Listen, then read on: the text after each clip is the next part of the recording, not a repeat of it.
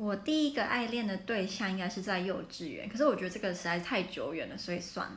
第算第一个，我我们就把它当成是我国小三年级的时候呢，我们班有个男生，他瘦瘦单眼皮，白白净净的，那那时候我就觉得他好帅啊。没有想到他居然也喜欢我，所以就是在某一节上课的时候，他坐在我前面的前面，我们就开始互传纸条。